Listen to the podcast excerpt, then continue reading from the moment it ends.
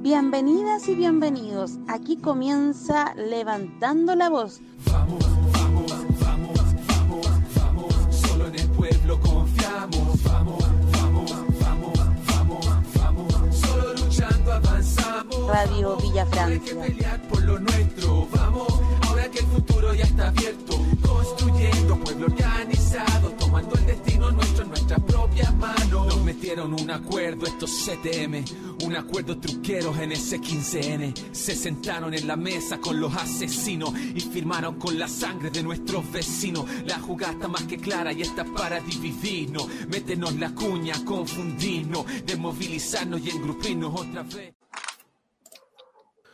En esta ocasión estamos con dos invitados, uno que tiene una larga trayectoria, que ustedes sabrán solamente al escuchar su nombre de quién se trata. Él es Marco Riquelme, quien nos va a dar su visión con respecto a lo que está aconteciendo en estos días, lo que está pasando con las revueltas sociales y cuál es su visión con respecto a lo que está ocurriendo y lo que va a venir próximamente. Y también nos encontramos con Ren Capucha. Chicos, ¿cómo están? Buenas noches. Hola. ¿cómo Buenas están? noches, ¿cómo están? Acá, Marco, eh, enterándonos de lo último que está ocurriendo en el sector sur, donde están reprimiendo con, con mucha fuerza a los pobladores en San Bernardo, Puente Alto, La Granja, El Bosque. Hemos recibido bastantes reportes de, de chicos que están siendo muy golpeados por, por carabineros. Y por lo tanto estamos muy al, al pendiente de lo que está ocurriendo ahí.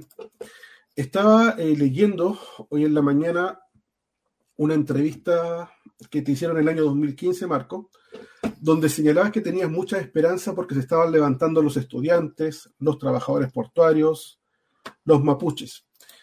En, esta ocasión nos encontramos con un escenario bastante similar. Eh, ¿Sigues teniendo el mismo optimismo que tenías en, en ese año? Sí, yo creo que hay más optimismo que el que había en esa, en esa época, ¿no?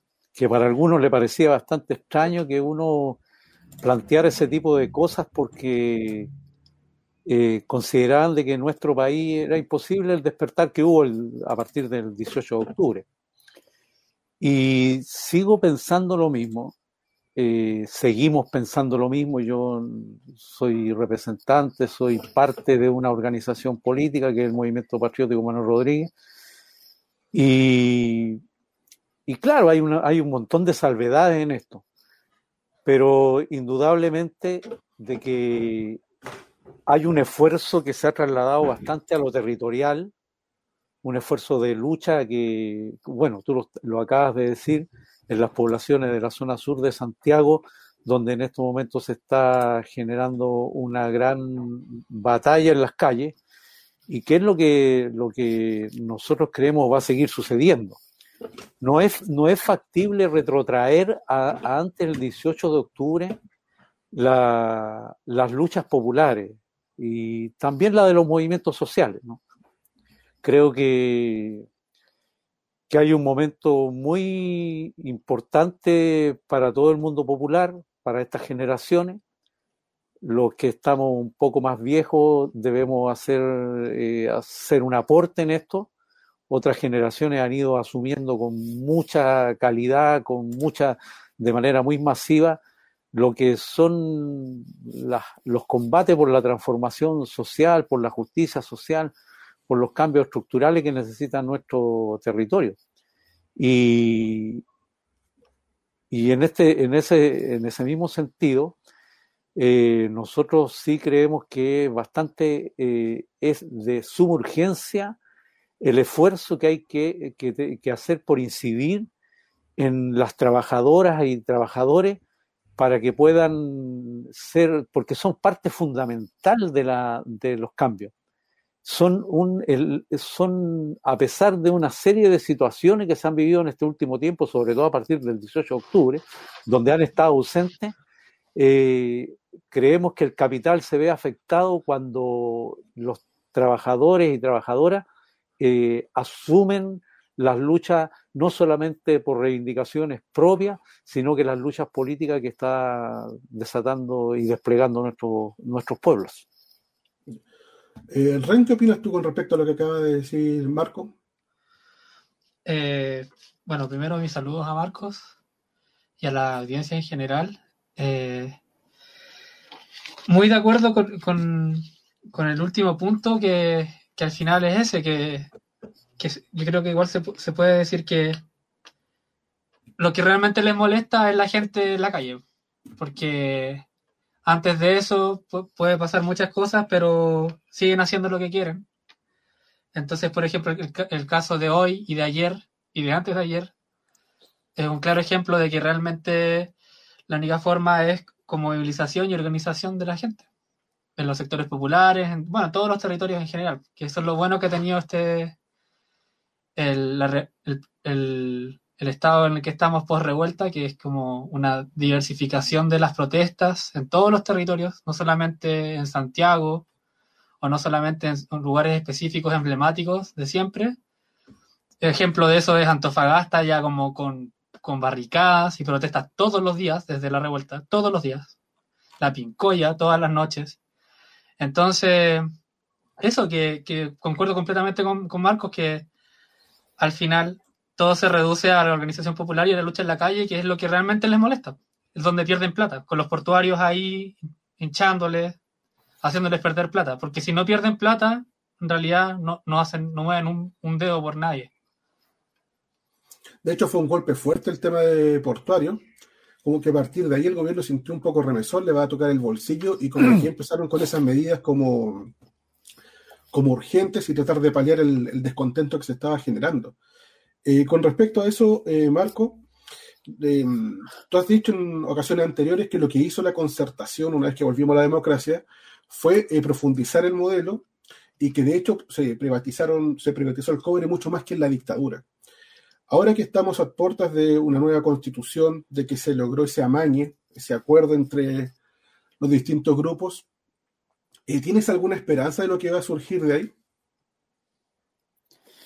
Mira, la verdad, ah, perdón, te, quería señalar de que hay aproximadamente 36 sindicatos mineros que también han amenazado este viernes, el día de mañana, con, con, plegarse. a las protestas que se están desarrollando, eh, con paralizaciones, eh, producto de este tema del retiro. Eh, la verdad es que no, no, nosotros no tenemos esperanza en que los cambios se produzcan a través de la institucionalidad. Nunca, a pesar de que nosotros hemos participado en elección y todo eso, pero hemos participado con objetivos más o menos claros, que no tienen que ver con creer que la institucionalidad es la que va a resolver los problemas y va a producir la justicia social y los cambios que los pueblos requieren. Los objetivos que de difundir, de, obtener cierta presencia, organización, eh, son objetivos que, políticos que nunca deben dejar de lado los revolucionarios. Sin embargo, hemos, hemos, creemos de que esta, esta vez no tiene eh, ningún sentido participar, sobre todo porque aquellos que han señalado de que van a participar estando en la calle, claramente no lo han hecho porque no se puede. Porque el sistema determina la forma cómo se va a desarrollar este proceso.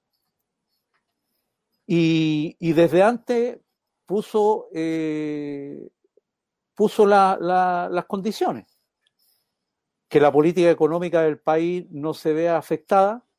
Y cuando digo esto señalo que los tratados internacionales eh, no van a ser parte de este proceso eh, constitucional que ha nacido de manera espuria. Eh, por el contrario, lo que se hace es refrendar y establecer de manera más perpetua lo, lo, yo me estoy imaginando un tratado internacional y terminando con la AFP, cuando la gran mayoría de los dueños de la AFP o, de una parte importantísima de la AFP son capitales norteamericanos. ¿Van a aceptar los norteamericanos que ahora se le cambien las reglas del juego? Eso lo puede hacer el pueblo. Dice llanamente decir, no, aquí no va más este tipo de economía. Pero veo muy poco entusiasmo además por, por este proceso. Eh, uno nunca sabe cómo se va a responder la gente ante esto. Eh, nosotros estamos apostando más que en vez de preocuparnos de, de, un proceso electoral que nos parece de cierta manera viciado por algunas de las cosas que ya te dije y otras cosas más que no tienen relevancia pero que no son importantes para el ejemplo, eh, debemos preocuparnos de cómo logramos que la gente no acepte esto y siga en la calle. No solamente por el 10%, sino que siga en la calle para que esta institucionalidad que ha sido impuesta sangre y fuego y que ha perfeccionado y profundizado los gobiernos de la concertación Chile Vamos y la nueva mayoría, porque a veces tendemos, algunos tienden a dejar la nueva mayoría afuera, ¿no? Algunos que votaron por Lago, Bachelet, Frey, Guillier, eh, tienden a dejar.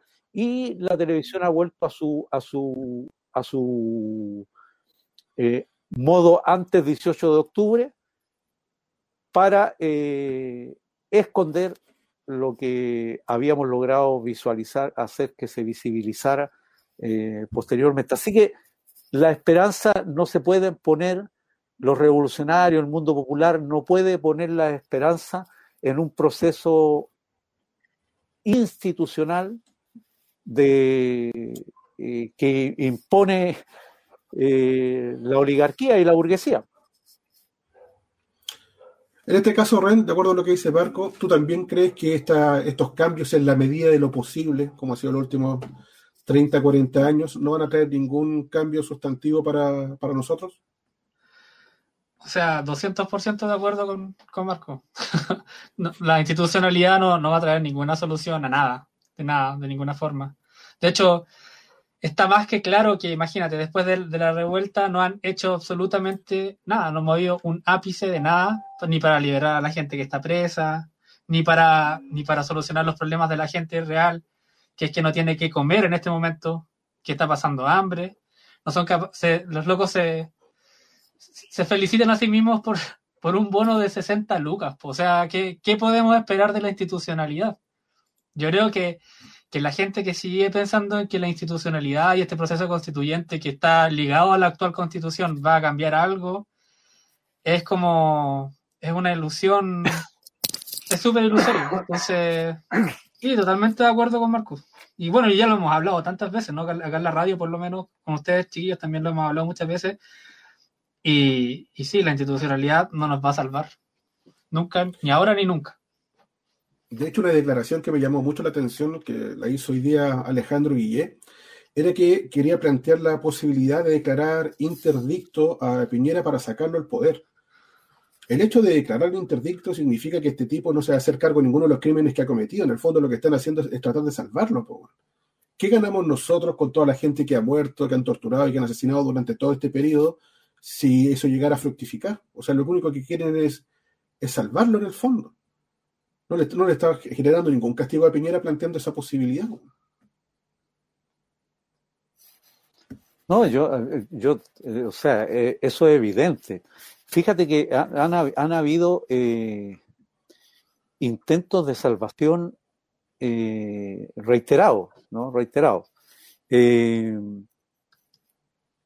se trata de hacer creer de que Piñera con las medidas que ha tomado a partir del 18 de octubre, la represión, hoy día permanecen en huelga de hambre, llevan más de treinta y tantos días en huelga de hambre eh, eh, compañeras, compañeros que están presos, eh, que todas las medidas que ha tomado Piñera serían porque el tipo es un tipo un poquito obsesivo, personalista, que le gusta hacer las cosas a la pinta de él. Entonces, eh, eh, eh, esa sería la razón. Y no, y no serían los 300 millones de dólares que ganó, que aumentó su riqueza durante el año 2020.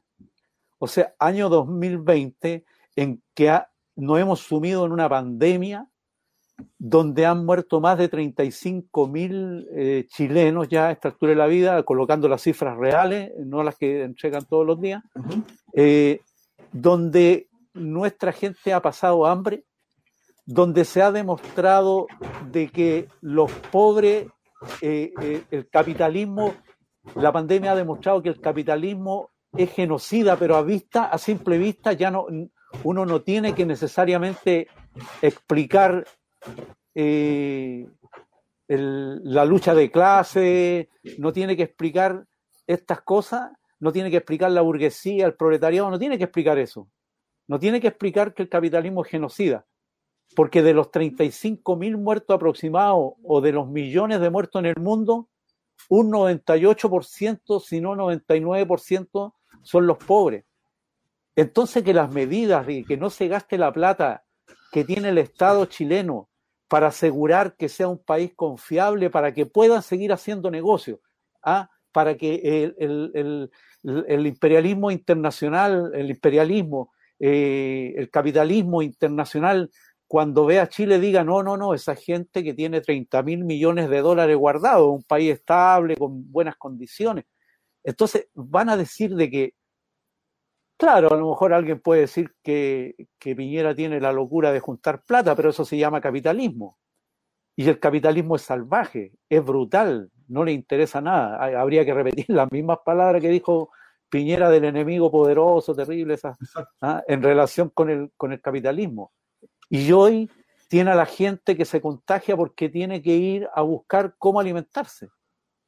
Entonces, y con esto termino, eh, la idea, cuando, eh, mira cómo son las cosas, cuando el, pueblo, o los pueblos, porque habitan muchos pueblos dentro del territorio llamado Chile, los, los pueblos habían tomado el protagonismo a partir del 18 de octubre y estaban en las calles y Piñera tambaleaba, la oligarquía, la burguesía apareció con la casta política, toda esta burocracia que tiene el capitalismo, estos Boris, estos Jackson, la democracia cristiana, el Partido Socialista, la derecha, aparecieron ellos para salvar la institucionalidad y entre ellos, por supuesto, salvar a Piñera. Ahora que ante una reivindicación muy concreta, que se trata de que la gente pueda tener para comer con sus propios ahorros el 10%, el pueblo asume el protagonismo de nuevo junto ahora al mundo de los, trabajadores y trabajadoras, aparece acusación constitucional. Una acusación constitucional que es casi imposible que pase en el Senado, pero que ahora nos tiene metido en la televisión viendo si votaron a favor, si van a estar de acuerdo, si no esto, y, y ahora Guillier dice que podría haber una posibilidad de inhabilitarlo por enfermedad mental. Esas son las patrañas que ha inventado. La única forma que tenemos nosotros es que los compañeros y compañeras, madres, padres, hijos, sigan saliendo en la zona sur, que los mineros se tomen los puertos, que los mineros dejen de trabajar, porque eso afecta al capital. Que la desestabilización política que provocan los territorios, la desestabilización política que provocan las diferentes organizaciones populares, se desaten, se desplieguen. Esa es la forma que tenemos nosotros de ganar. Rento que haya estado en, la calle viendo todo lo que ha ocurrido, que han estado reporteando, viendo los casos y todo eso. Todo de igual forma ves que la, gente, a pesar de, la pandemia, de igual forma está con ganas de, modificar esto, que se da cuenta que, que la oligarquía, que, que los parlamentarios y todo eso nunca harán nada por ellos. Están convencidos de que la única forma de, de hacer cambios sustentables y sustantivos en esto tiene que ver con salir a la calle y mostrar el descontento de la forma en la cual ellos se den cuenta de que ya no queremos nada más de esto? Eh, sí, yo, mira, lo que yo, lo que yo veo principalmente es cansancio y agotamiento. Lo primero que veo es que, como dice Marcos, varios los pueblos que habitan el territorio están muy cansados porque vienen de la revuelta, que fue un periodo súper intenso, con mucha gente presa, con mucha represión en todos lados, eh, y ahora la pandemia. que imagínate. Una pandemia, lo mismo que dice Marco, o sea, ya 35.000 muertos, eh, contagiados todos los días, y todo eso se causa a través de el tener que salir a la calle a trabajar porque no hay un peso con qué parar la olla. Entonces, yo creo que, que sí hay muchas ganas, pero también hay mucho desgaste y mucha represión. Entonces, esos son puntos que están súper en contra. Ahora bien, hemos visto que ya contra el hambre la única solución, y se ve sobre todo en esos últimos días, es la gente en la calle. Entonces, ahí tenemos una clara señal de que, de que los pueblos están, están, están claros en eso, que la lucha es en la calle y no es a través de la institucionalidad. Por ejemplo, lo mismo que dice Marcos, por ejemplo, el tema de la, de la, de la acusación constitucional, eso no, no, dura tres meses, eso no dura un mes, eso no dura cinco semanas, eso dura años. Y Piñera se va en unos meses. Entonces, eh, aparte de que no hay voluntad política para que salga, porque el pacto de dominación ya se firmó el después del 15 de noviembre, eh, tampoco va a servir, ninguna de esas medidas va a servir para realmente juzgar a Piñera. O sea, lo que podemos apostar es que una vez que se acaben todos los procesos legales en Chile que están contra Piñera, se pueda apelar a una instancia internacional, que también va a tomar más de 10 años. O sea, a lo que más podemos esperar es que este tipo con 90 años sea juzgado de algo, de crímenes de lesa humanidad, en un juzgado internacional de aquí a 10, 20 años. Si es que, si es que. Entonces, no podemos esperar nada de la institucionalidad, ni, ni, y tampoco podemos estar como, como hay mucha gente que, que dice, no, que, que la ONU, que, que, Canadá, que no sé quién, nadie nos va a venir a salvar, ni va a venir a dejar eh, armas, ni, ni, ni economía, ni nada. Estamos solo contra la institucionalidad. Entonces, Mira, claro, como tú dices, tiene que llegar un momento en que note que la única solución está en las calles. Mira, con respecto a eso mismo, están llegando los primeros saludos referentes a eso. Nos dice, por ejemplo, Ana Ortega, hay mucha desilusión, pero esa desilusión nos debe dar más fuerza para salir a las calles. Ana Contreras nos dice, la única forma que tenemos los pobres es manifestarnos. Nadie nos escucha. Peuma, que está todos los días con nosotros, dice, tomando tecito, esperando al equipo RBF. Pablo Sánchez nos saluda, dice, buenas noches. Nos dice Igor Oñate, les interesa salvar solo la plata a las ratas fascistas. El mismo nos dice, Igor Oñate, paro nacional, recuerden el toque de queda adelantado para las 9 para evitar protestas. Y Peuma nos pregunta, ¿ahora estarán cocinando el acuerdo de paz 2.0? Veamos. Les quería mostrar un video para que hablemos de este tema del acuerdo, la institucionalidad y cómo se va dando todo. Eh, hay muchos sectores de derecha que se han acercado y con los cuales hemos tenido ya conversaciones, muchos sectores empresariales, de pequeños empresarios, de emprendedores y algunos grandes empresarios que ya hemos conversado y muchos de ellos están absolutamente conscientes del mayor aporte que tienen que hacer y están dispuestos a construir un país porque saben que además es la única manera de asegurar sus inversiones. A, diferencia de otros, muy pocos, como el presidente de, de, los grandísimos empresarios, que dijo el otro día que si ganaba un gobierno que no le gustaba, hacía llevar la plata para afuera. Bueno, se va a poder llevar la plata, pero no se va a poder llevar ni, ni los árboles, ni el cobre, porque esos están aquí. Los que tienen diferencias competitivas están aquí. Y déjenme decirles una cosa, está lleno de empresarios nacionales y extranjeros que quieren venir a aprovechar todas las tremendas oportunidades que este tiene el país, pero las quieren aprovechar de una manera justa, sustentable y poniendo el proyecto nacional de desarrollo al centro. ¡Qué gran chiste! ¿Qué les parece? Está, yo creo que hace, hace, no, no, hace tiempo que se viene eh, se viene mostrando Jadwe eh, un poco más de lo que realmente uno piensa que es. O sea, cuando hay cosas incluso de carácter ético eh, que son importantes, que uno la, eh, también uno tiene instinto, ¿no? Para saber las cosas como si va por buen camino esto, ¿no? ¿Quién es? Y, y el otro día cuando le preguntan a, no es que me haya sorprendido, pero cuando le preguntan a Jadwe respecto a la condición de preso político de, de, eh, de Mauricio, sí, eh, señala que no es preso político porque el Partido Comunista nunca había decidido o determinado que era preso político. O sea, cuando tú tienes a, un, a una persona que lleva más de 17 años preso en condiciones muy malas, que está porque su condena es porque ajustició a uno de los responsables de la aplicación, de responsable intelectual de la aplicación del terrorismo de Estado durante 17 años en este país que causó alrededor de 4.000 chilenos, chilenas, mapuches desaparecidos y ejecutados, de miles, decenas de miles de torturados y casi un millón de exiliados, y tú no consideras que él esté preso por motivos políticos, hay un poco de, de cierta actitud colaboracionista con los sectores que tratan de impedir de que cuando el pueblo se expresa, a lo menos le quede alguna posibilidad de tener algún tipo de defensa. Por eso tampoco hablan ni en sus programas cuando aparecen estos diputados, diputadas, candidatos presidenciales, jamás mencionan la libertad de las y los presos políticos de la revuelta.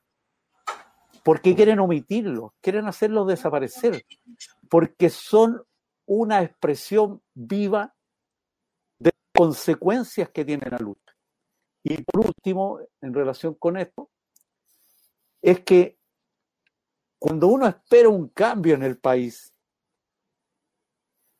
eh, a, mí lo, que se me imagina, a, a nuestra organización lo que se imagina es que por lo menos un candidato que uno pueda ir tras él, entre comillas lo digo un poco irónicamente, eh, un candidato que uno lo acepte es que por lo menos esté pensando en la nacionalización de los recursos naturales que tiene este país para que por primera vez se pongan a disposición, o por segunda vez, porque Allende lo hizo, se pongan a disposición del bienestar de todos los que habitamos este territorio, pues.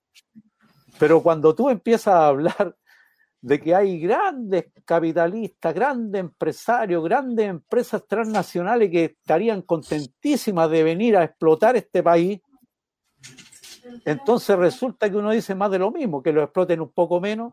Como yo he dicho algunas veces, algunos quieren que nosotros aceptemos este mal menor porque en vez de 100 latigazos te van a pegar 98 solamente y retienen e impiden, tratan de colocar una barrera a, a los deseos que uno tiene, a los deseos lógicos, naturales del ser humano de la emancipación.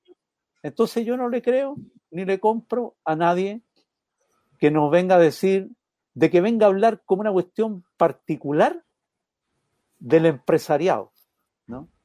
Porque ahí tiene que meter a la sofofa, si, si Sutil tampoco se va a llevar la plata de este país, con las garantías que se le están dando y con la garantía que la misma persona que, la entrevista ahí de la que hace Jadwe, él mismo le está dando garantía sutil para que no se lleve su plata del país para que siga explotando a la gente. Eso es lo concreto. De hecho, él salió después a decir que se había malinterpretado y que iba a ser él quien iba a elegir a qué empresarios iba a sumar a este tipo de, instancias. En Ren, ¿qué opinas con respecto a, esa situación? ¿Tú le crees el discurso a, a o solamente ves que va a administrar el modelo? Van a administrar el modelo. hace rato ya están, hace rato ya mostraron su, mostraron sus verdaderos colores. Nunca fue rojo. Entonces, sí, o sea, no, no se puede esperar mucho, yo creo que de este tipo de personajes o de, de, hecho, yo creo que la mayoría de los que han, de los que han salido, si es que no todos estos candidatos presidenciales, es lo mismo. Si no calientan a nadie, ni en las encuestas calientan a nadie, imagínate, con encuestas fachas, nadie les cree. Entonces, que ¿qué, ¿qué podemos esperar de una persona que habla primero de los empresarios antes de hablar de los presos políticos? Que son personas que están ahí, carne y hueso, sufriendo en la cárcel, por algo que ni siquiera hicieron, la mayoría de las veces. ¿Cómo no, se, no, hablan de eso? En el fondo no les conviene. Entonces, ¿por qué? Porque van a seguir tal como siguen, como viene la cosa. Hemos visto desde el 18 de octubre en adelante que han sido embustes, manipulación de pruebas, videos falseados. Nuevamente tenemos el rol nefasto de la prensa, puntualmente, como, bueno, siempre el Mercurio, pero ahora apoyado sobre todo por la tercera y Canal 13, Canal 13 que tiene que tener el departamento de prensa más deplorable en la historia de este país. Eh, entonces nos encontramos con que no podemos creer en absolutamente nada de las cosas que nos, que nos dicen sobre ellos. Y una cosa que para mí, por lo menos, es un pilar fundamental para cualquier cambio, cualquier transición, es que lo primero es que se tienen que liberar a los presos políticos. O sea, es el, es el primer punto. La gente que está diciendo ahora que se logró el acuerdo y que todo es pacífico y que gracias a nosotros, no. No es así. Ellos fueron los que se sacrificaron en un principio y por lo tanto cualquier acuerdo al cual se llegue, por lo menos desde mi perspectiva, tiene que ser con ellos fuera de la cárcel. Es para mí lo principal. En cuanto a comentarios, tenemos más acá, gente que nos está dejando saludos. Nos dice Inés Encina, hola Inés, dice el capitalismo amigable, el de Jadwe. Nadia Zulema nos dice el pueblo unido a una es la única forma de vencer. Señor de los Caballos dice saludos, muy buen contenido. Y Pablo Rey dice, hola, buenas, grande Villa Francia. Mire, con respecto a lo que estábamos hablando del tema de los malos, buenos, de las posturas de uno y otros, quiero que le echemos un vistazo al video que viene y que me digan a quién les recuerda, de acuerdo a las características que presenta acá el ministro. La UDI, en tanto, va a pedir o va a solicitar que la Contraloría investigue este tema y determine en qué condiciones se realizó la entrevista. Es una vergüenza que en nuestro país una persona en horario prime en un canal de televisión eh, haga apología a sus hechos de violencia. la entrevista que se hizo el día de ayer a un asesino, a un terrorista, a un asaltante de bancos, entre otras cuestiones, realmente significa una vergüenza y probablemente vamos a presentar también un requerimiento de investigación en la Contraloría General de la República para que se investigue eh, en qué condiciones, bajo qué autorizaciones un criminal, un terrorista, un asesino puede dar esta, esta entrevista. Me quedo con que dijo que aparece en la noche, cadena nacional, y que es un asesino, terrorista y asaltante de bancos. Yo creo que está hablando de Piñera. Así es, pues. Así es. Así es. Todas las características que mencionó, yo las ataño directamente al, al caballero aquel. Sí. Él, él, yo creo que él habla de, de esa forma, son muy parecidos. ¿ah? Yo, estuve preso durante la, la dictadura y es muy parecido. Uno puede escuchar al tipo de este de la UDI y lo podría comparar a, al ministro Fernández de esa época, ministro del Interior, o al fiscal Torres, o, o, al propio Pinochet. ¿no? Hablan, hablan de esa manera, pretendiendo de que eh, la gente por el lenguaje violento que tratan de utilizar, como que esto, eso pusiera más, eh, más color, ¿no? Y la verdad es que, y, con esto también asumo lo, de lo último que, estuvimos conversando junto a Ren y eh, recién, de que no es solo una casualidad de que Mauricio y miles de, combatientes antidictatoriales y, e internacionalistas hayan estado eh, realizando esas acciones. Es, era una obligación realizar estas acciones. Era un deber moral de cada uno de nosotros y nosotras hacer todo lo posible en ese tiempo por terminar con la dictadura o hacer todo lo posible para que las condiciones de vida de nuestros pueblos mejorasen. Entonces, si a uno le dicen ¿Secuestro? Sí, se secuestró gente. Se secuestraron pacos, se secuestraron milicos, se secuestraron eh, por error incluso hijos de, de, de gente con mucho dinero. Esa plata se usó para seguir luchando contra la dictadura. Eh, y es legítimo que los compañeros y compañeras hayan asumido que necesitaban eh, recursos para seguir luchando contra lo que se venía. Y en, en algunos aspectos tenían, tenían razón. Pero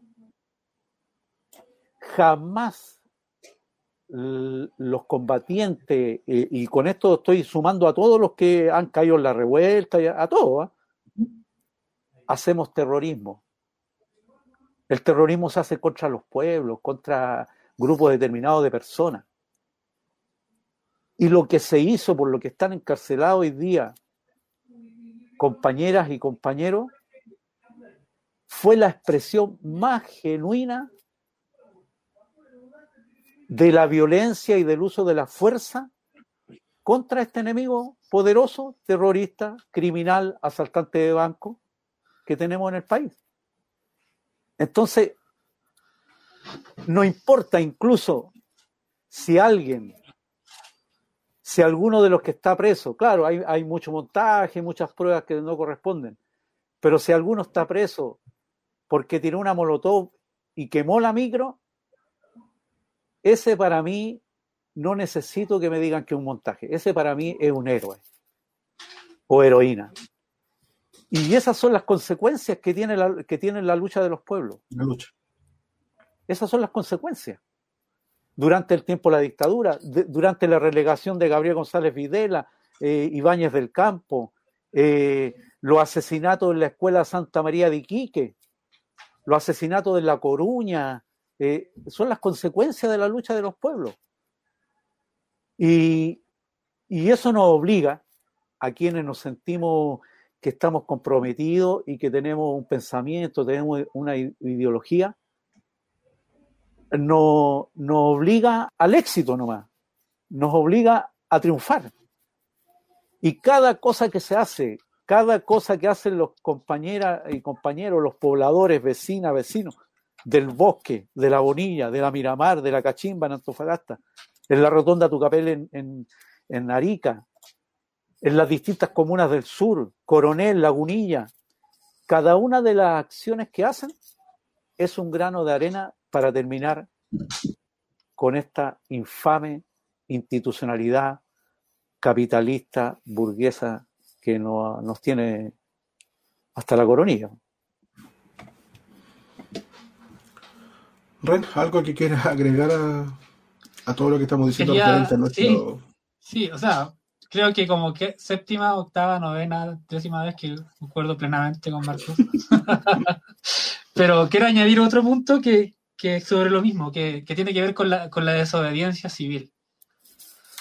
Que es el derecho de cualquier pueblo, de cualquier lugar del mundo,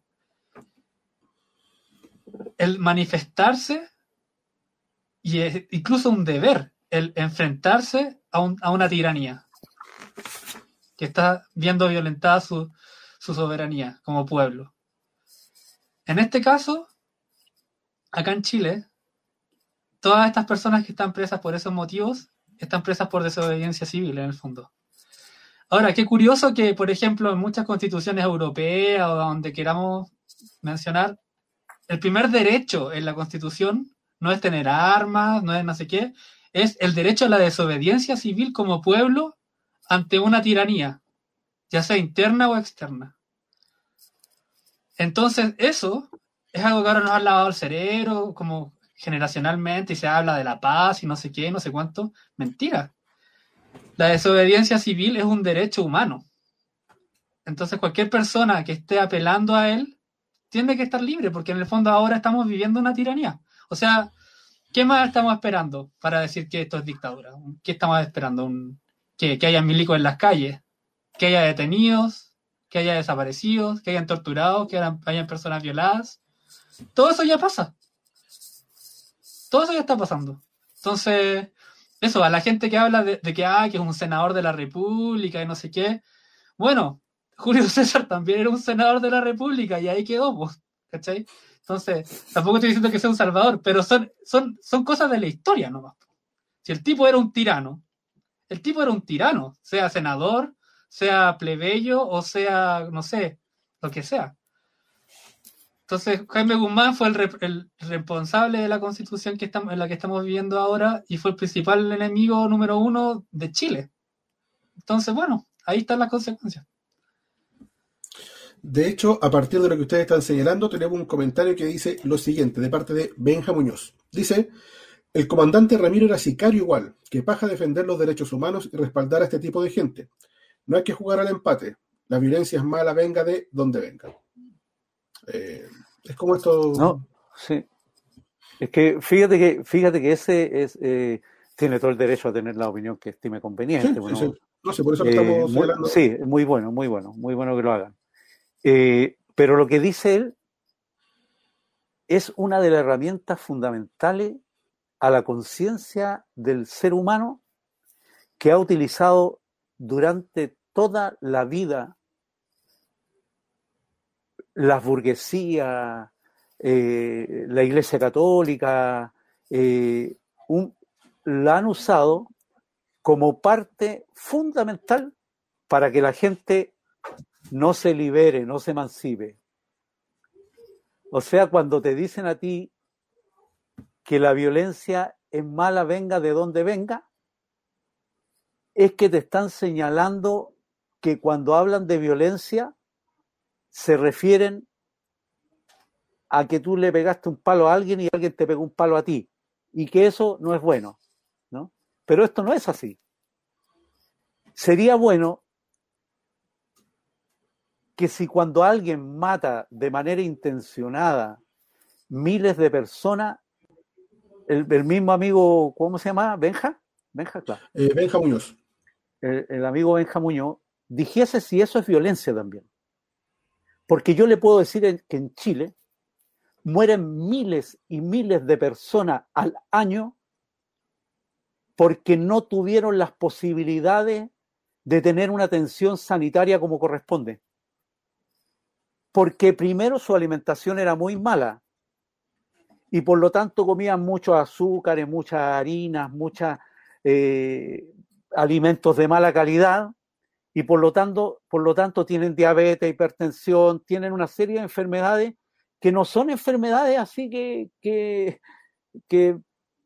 que, aparezcan de la nada. Son producto de la pobreza y la miseria en la que vive nuestro pueblo. Entonces yo le podría decir de que no es solamente violencia. Lo que se hace con nuestros pueblos es un genocidio. Es un genocidio sanitario. Y por lo tanto, cuando alguien se revela contra eso, eh, lo, voy a colocar, discúlpame, lo voy a colocar con un ejemplo muy, muy breve. ¿Qué haría usted si va con su hijo? Lo estoy colocando como un ejemplo hipotético. Y que para que su hijo se sane se tiene que traspasar la puerta del consultorio y no lo dejan entrar. Estoy convencido que agarra palo la puerta del consultorio para poder entrar. ¿Qué hace si su hijo no tiene alimento, pero usted sabe de que hay un tipo que acumula una gran cantidad de alimento? Estoy seguro que va con lo que tenga un fierro en la mano y trata de quitarle el alimento. ¿Y por qué entonces la violencia se trata de poner en ese símil que es una falacia? La violencia que se trata de combatir es una violencia que está engendrada, que está puesta, que es parte suya. Y por lo tanto, lo que nos dicen los demás, cuando nos vamos a levantar contra esa violencia, nos dicen que no, que la violencia es mala, venga de donde venga. Inhibiendo la necesidad de... A ver, ¿qué parte de la historia? ¿Alguien cree que el imperio romano terminó porque alguien dijo, bueno, ya está, bueno, está bueno, no, no hemos ido al chancho, no hemos ido al chancho con esto, está bueno? ¿Alguien cree que en la época feudal los feudalistas dijeron, no, no, no, está bueno? O es más, algunos pensarán de que Piñera, Ponce Lerú, Luxi, la mamá de Luxi, los Solari, van a decir en un momento determinado, disculpen, sabemos que le hemos estado robando y sabemos que lo hemos explotado de manera inmisericordia. A partir de ahora vamos a colocar toda la fortuna para que sirva para todos y todas nosotros. Eso no existe. No existe en ningún lugar del mundo que haya sido factible. Y no estoy hablando de violencia de pegar un tiro para allá, para acá. Estoy hablando de una violencia más, que debe ser como nosotros creemos que es lo que va, cómo van a suceder los cambios aquí. Estoy hablando de una violencia que es masiva, que se va a expresar de distinta manera. Y en esa violencia nosotros estamos de acuerdo. O sea, de hecho, eh, si nosotros recapitulamos, lo, tenemos 30, 40, 50 años, eh, nosotros ya sabíamos, por ejemplo, que la educación era precaria. Quienes nos atendemos en, en, en, hospitales públicos sabemos que si tienes un hijo tienes que llegar a las 4 de la mañana, va a ser la fila, si llegáis después tienes que estar mucho rato más. Eh, tenemos jubilaciones que son deplorables, un sueldo mínimo que no alcanza para nada. Y con el tiempo, con los años, esto se ha ido radicalizando. Entonces, no es que uno diga que venga un nuevo administrador del modelo para que esto cambie. No sé cómo lo veis tú, Ren, pero yo desde siempre he visto exactamente lo mismo. Las colas en los consultorios, las jubilaciones de hambre, los sueldos miserables, eh, una educación totalmente distinta, que acá si tú, no, el otro día estábamos revisando acá en la radio los nexos que habían entre los distintos candidatos y te das cuenta del grado de nepotismo que hay. Eh, por eso molestamos mucho con el tema de la endogamia, porque son todos primos, parientes o en segundo grado, están todos relacionados. Eh, ¿Tú qué ves con respecto a, eso? ¿Tú has visto algún cambio alguna vez en REN con respecto a, esa instancia? No, ni aquí ni en ninguna parte. De hecho, mucha gente cita la India. Y, esos no son, no, no, son casos de pacifismo, para nada. O sea, Gandhi al final fue pacifista. Pero, y, todo el sur de la India, eso no se logró con pacifismo. Entonces, son falacias, pues son falacias que nos van metiendo en la tele, en la radio, en los diarios, que la violencia, que la no violencia activa de la DC, que no sé qué, que ahora sí que sí, que nosotros somos los buenos. Como dice un personaje que aparece en la radio, son pruebas de blancura hacia la derecha. Todo el tiempo tenemos que estar dando pruebas de blancura sobre que nosotros no somos malos, así que nosotros podemos tratar de quizás tener un candidato para quizá algún día salga y haga algo. No, eso es una falacia. Al final es, es el, el, mismo juego de siempre, cíclico, que se mantiene por la historia. Entonces... Pues sigue, sigue. No, eso. Eh, eso no, no, no, va a haber un cambio. Nunca, como es el dicho, eh, al final, nunca nadie en la historia ha logrado nada apelando al, al derecho, al, a la sensatez de, de sus tiranos. Nunca, nadie. En ninguna parte. No existe. ¿Y por qué hay una corriente tan fuerte acá de los que llamamos nosotros los no es la formista, los semaforistas? Que se sienten muy, muy violentados porque alguien saque un semáforo enfrente a los pacos, pero sin embargo, cuando hablamos de temas como ese, las jubilaciones de hambre, la cantidad de gente que está participando de vías comunes, eh, las mujeres que tienen que estar con su bebé a las 4 de la mañana en invierno para tener una hora médica, ¿Por qué eso no lo consideran violento? Y sin embargo, romper un semáforo sí lo consideran algo que, porque les emputece, es algo que les altera la mente, se, descontrolan, se deforman cuando ven que alguien está eh, haciéndolo de esa forma, porque ellos quieren hacer los cambios con batucadas, con mimos, eh, con carnavales, como si toda la persona que estuviéramos perdiendo sobre la violación a los derechos humanos fueran para hacer un carnaval. Es una cuestión que yo no, no, no logro comprender. ¿Qué, ¿Qué, visión tienes tú con respecto a eso, Marco? ¿Cuál es la explicación que le das? Mira, yo, yo creo que aquí uno eh, lo, lucha por, lo, por, por los intereses.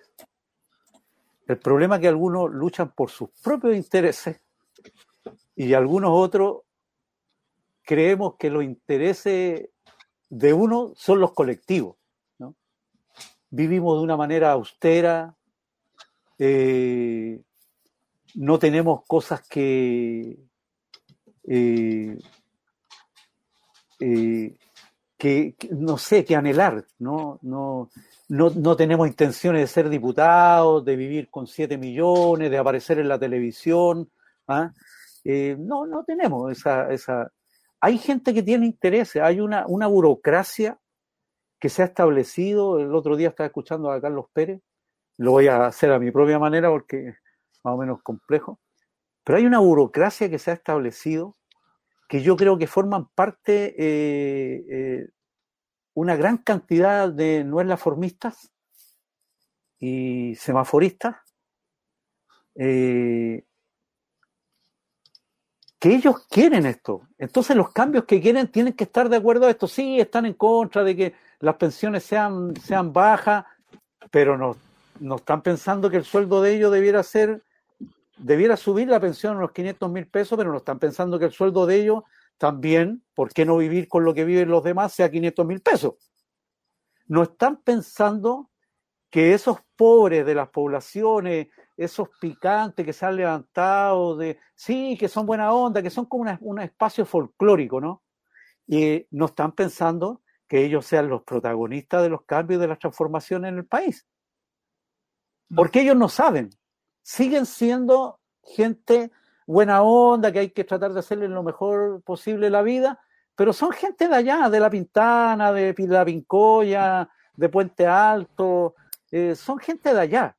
En cambio ellos, con incluso, si uno se da cuenta, en su gran mayoría con apellidos raros, ¿no? Apellidos raros, sí.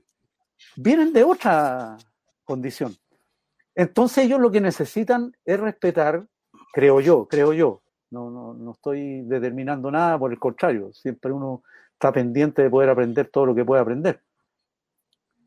Pero entonces yo creo que ellos tratan de, de, de, que se respete esta institucionalidad y esta democracia eh, para que, porque en esta democracia está encerrada la gran mentira y en las democracias que hemos tenido y quizás las democracias del mundo donde esas democracias la han impuesto de todas maneras una élite pequeña que ha determinado quiénes van a ser los pacos que no van a agarrar a palo y quiénes van a ser los milicos que no van a agarrar a balazo cuando la cosa se complique más y los pacos no puedan hacerlo. Y han determinado que en esa democracia van a nombrar tribunales de justicia, ministros, que le pongan una multa a Ponce Lerú por haberse robado miles de millones de dólares y que muera en un incendio un muchacho que andaba en San Miguel que andaba vendiendo CD pirata, pues. Entonces, esa es la democracia también que defiende. Por eso cuando hablan, no, eh, no, no, no hagan tirar los semáforos, ¿cómo se le ocurre quemar eso? ¿Cómo se le ocurre levantar barricadas? Dejen que pase la gente. No, el que va y la pasa no es bueno es porque están pensando que el que se está poniendo de protagonista de los cambios de las transformaciones son los picantes, como ellos lo llaman, no lo llaman así, pero ellos piensan que es así, ¿no? Sí, los picantes están tomando mucho protagonismo y se, y se ponen a hacer asambleas y se ponen a hacer ollas comunes y ya no, obedecen al mando que debieran obedecer a aquellos que hemos estudiado más, que hemos pasado por el PUC ¿ah? o la Universidad de Chile, y empiezan a hacer ese tipo de cosas, y se reúnen, y se coordinan, y empiezan a establecer relaciones en las regiones con asambleas. Y por lo tanto, tenemos que dar un golpe de Estado a eso, por eso le es tan fácil colocarse de acuerdo para el 15 de noviembre, o 14, 15, ya ni me acuerdo, ¿eh? Eh, le es tan fácil colocarse de acuerdo con los otros no es la formista, por los que estaban los 30 años. A mí, a mí la verdad las cosas, yo estuve en, en apoyando la, o sea, no yo estuve, sino que estuvimos como organización apoyando eh, eh, cuando fue candidato presidencial Marcel Cló. Y te, tenía un programa que yo lo encontraba bueno. Y todos esos que apoyaron los programas y que estaban ahí, hoy día están para conformar estos nuevos acuerdos con el gobierno, con, con, la democracia cristiana, con todo eso. Y ellos también tenían apellido raro, me consta. Entonces, para ellos muy fácil, es muy fácil eh, ser, no es la formista. Y yo creo que esa es la razón principal, defienden su interés. O Y su sea, su Rento. Rento también pensaría entonces que un asunto de clase que en el fondo cuando eh, llega el momento culmine, cuando es el apogeo de un, de un movimiento, cuando está ese quiebre, el, el que nosotros llamamos el abajista siempre va a tomar partido por su clase. Sí, po. está claro, ¿no? Ya lo hemos visto. El 15 de noviembre, 14, como no me acuerdo también si es el 14 15, ahí se, se demostró. Imagínate, Piñera no ha salido. ¿Cuántos, ¿Cuántos días han pasado desde que está, desde la revuelta? Lleva un año seis meses. No, no ha salido Piñera porque no se han puesto de acuerdo. Pero para hacer la nueva, la nueva constitución, se pusieron de acuerdo en un día. Un día. Un día. Entonces yo creo que ¿qué, otra evidencia necesitamos? Como cuando realmente están, están de acuerdo y tienen el problema de fondo se ve, se ponen de acuerdo inmediatamente. El pacto de dominación, esos son. Son todos parte de la misma clase. Y la gente que defiende el- que no la formista, que no es la formista es por eso, porque es parte de esa misma clase de una forma o de otra, o quiere serlo. A veces por ignorancia y a veces sabi- a sabiendas. Pero efectivamente yo creo que es un tema de clase. Está más que claro. Sí, porque hay muchos que dicen que esto ya no, no existe, que es eh, anacrónico y que ese discurso está totalmente fuera de foco porque lo que tenemos que aportar ahora es a los acuerdos generales, a los grandes acuerdos, como les gusta llamar a ellos. Miren, en cuanto a comentarios, nos dice Deporte Inteligente, amigos de Villa Francia, gracias por mostrar la verdad, ya se irán a la mierda todos estos políticos de mierda. Taller Gráfico 612 dice, tienen que dar una prueba de blancura para gobernar. Ahí lo peligroso en distintos territorios porque están infiltrados escurriendo sus militancias hoy mismo. Nos dice eh, Ose Castillo Gaete, ese es el problema, mi querido amigo. Yo siempre voy a las marchas, pero donde deben caer las molotov es donde están los responsables. Cada edificio de gobierno debe ser tomado. Carmen Gloria Toledo nos dice, me emociona escucharlos hablar de desobediencia. Es que así debe ser, todo se gana luchando. La misma Carmen Gloria nos dice, es que eso de la violencia, venga de donde venga, siempre se criminaliza la violencia ejercida por nosotros. Las que ejercen ellos es restituir el orden. Ave Nocturno dice, yo pienso que el pueblo apoyará masivamente la sublevación solo cuando una vanguardia sea capaz de levantar un proyecto alternativo de vida al neoliberalismo. Y agrega, y que pueda ser sostenido económicamente. Ahí le contesta también Ave, Ave Nocturno a Benja Muñoz y le dice, cada vez que se han levantado movimientos políticos populares pacíficos han sido oprimidos a sangre y fuego por las élites burguesas. Él no es la forma, es una falacia. Lord Pletiflaco nos dice, no ven la desigualdad porque nunca la vivieron. ¿Será por eso que cuando uno es violento ellos lo consideran de esa manera porque nunca han tenido carencias? Y nos dice acá, la derecha tiene, ave nocturno, la derecha tiene un aparato tecnocrático llamado economía monetarista que le es súper útil para sus objetivos económicos. Tal como decías tú, Marco, el año pasado las grandes fortunas de este país subieron hasta en un 70% sus ganancias estando en plena pandemia. Ren, al otro día estábamos hablando del tema del, del retiro del 10%, y ahora el presidente Piñera citó a los presidentes de todos los partidos para alinearlos. ¿Tú crees que el, esta decisión a qué se debe? Porque el tema ya está instaurado en el, Tribunal Constitucional eso no lo puede, no lo puede echar atrás, ya, ya está ahí. ¿Por qué crees que lo citó ahora a, a esta reunión? ¿Qué es lo que espera conseguir? Nah, yo creo que es show. No les creo nada. la verdad, como que al final es como para dar que hablar y la cosa, que arriba, que abajo, que al lado, que al final esta, este tema del tercer 10% y de, bueno, de cada proyecto que se va aprobando y que no se aprueba y que hay drama y que la clase política y no sé qué. De nuevo, vuelvo a lo del 15 de octubre, de noviembre. De noviembre. Así, realmente cuando algo es importante se cuadran y lo hacen, listo. No, no, no están con, están con problemas. Entonces, ahora yo creo que es como es, es- es bien complejo el, el panorama actual. Como no sé si tengo tan claro por qué, por qué el, el no mandar ¿por qué el no aprobar el tercer 10%? Pero, pero no creo que no creo que realmente haya como algo que tengan algo que discutir como la moneda y que vayan a decidir algo y se llegue a una solución de algo, no, no, no veo un cambio ahí.